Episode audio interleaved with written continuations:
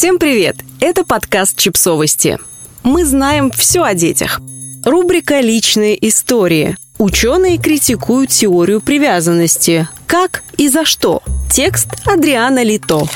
Мы попробуем ответить на этот вопрос. Начнем с более новой статьи психолога доктора Джерома Кагана «Гарвард 2019». С его точки зрения, само основание, из которого выросла теория, очень слабое. Знаменитый эксперимент с незнакомой ситуацией Эйнсворт, проведенный в 60-х, затем был много раз раскритикован. Все дело в том, что при более длительных наблюдениях дети вели себя совсем иначе, нежели при коротком воздействии, на основании которого Эйнсворт сделал вывод, какая привязанность у того или иного младенца. Тем не менее, теория получила большое распространение, хотя и выросла из маленького эксперимента. Первичная критика теории также говорила, что это спин фрейдизма и просто обновленные варианты анальной и оральной фиксации, уже опровергнутые на тот момент. Позже исследователи обнаружили, что и выводы, которые сделали Боулби и Эйнсворт из эксперимента неправильные. Оказывается, то, как ребенок реагирует на этот эксперимент, зависит от его темперамента, пола, возраста, социального класса и уровня образования родителей. И не раскладывается на четыре типа привязанности привязанностей. Грубо говоря, детей с негативным аффектом записывали в дезорганизованно привязанных, а они обычно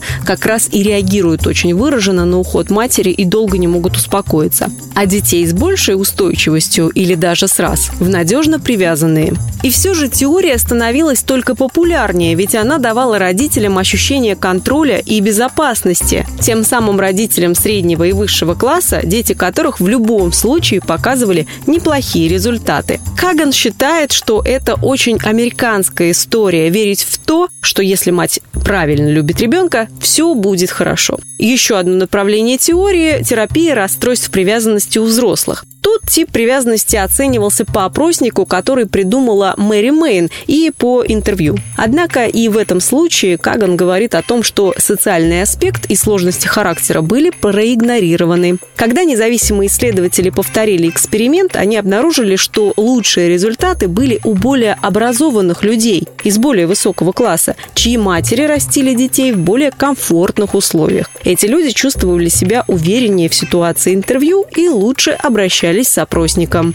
Доктор Каган также считает, что более новые версии теории привязанности, пытающиеся закрыть пробелы, в итоге отбирают у теории индивидуальность. Если нет типов привязанностей, сейчас их описывают как некоторые континуумы вроде тех, что есть у Маккоби и Мартина. А есть сложности класса, среды, уровня стресса родителя и темперамента у ребенка. То есть непонятно, почему эта теория называется теория привязанности и чем она отличается от теории стилей воспитания. Значит ли это, что привязанности не существует, а абьюз и игнорирование не влияют на ребенка? Конечно, нет. Если плохо обращаться с ребенком, он вырастет травмированным и несчастным. Но это утверждают все современные психологи. Каган говорит о том, что упоминание в научной среде для теории привязанности с 1970-х к 2015 сократилось в десятки раз.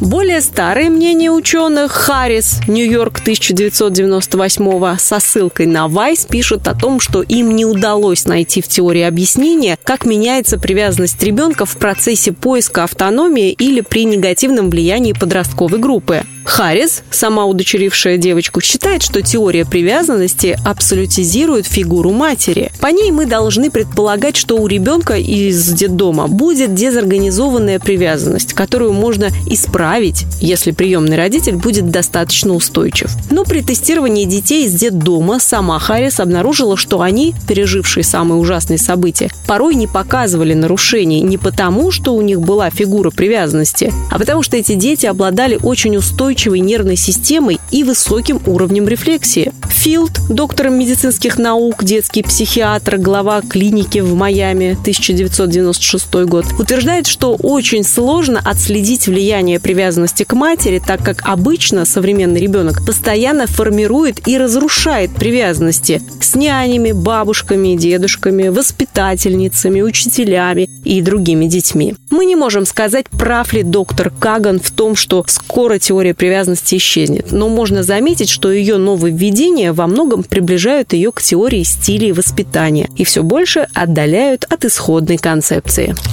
Подписывайтесь на подкаст, ставьте лайки и оставляйте комментарии. Ссылки на источники в описании к подкасту. До встречи!